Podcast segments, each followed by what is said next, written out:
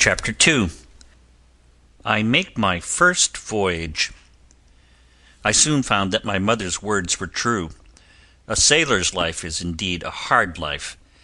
There was no time for play on board of our ship. Even in the fairest weather there was much work to be done. On the very first night the wind began to blow. The waves rolled high, the ship was tossed this way and that. Never had I seen such a storm. All night long the wind blew. I was so badly frightened that I did not know what to do. I thought the ship would surely go to the bottom. Then I remembered my pleasant home and the words of my kind mother. "If I live to reach dry land," I said to myself, "I will give up this thought of being a sailor. I will go home and stay with my father and mother. I will never set foot in another ship." Day came. The storm was worse than before. I felt sure that we were lost. But toward evening the sky began to clear.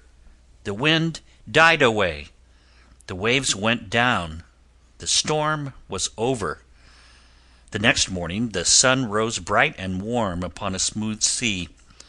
It was a beautiful sight. As I stood looking out over the wide water, the first mate came up. He was a kind man, and always friendly to me. "Well, Bob," he said, "how do you like it? Were you frightened by that little gale?" "I hope you don't call it a little gale," I said.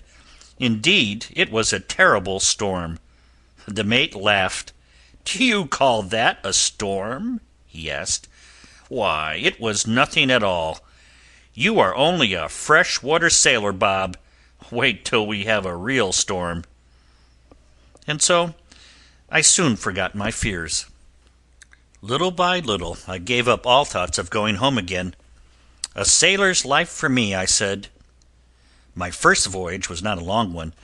I visited no new lands, for the ship went only to London. But the things which I saw in that great city seemed very wonderful to me. Nothing would satisfy me but to make a good voyage. I wished to see the whole world,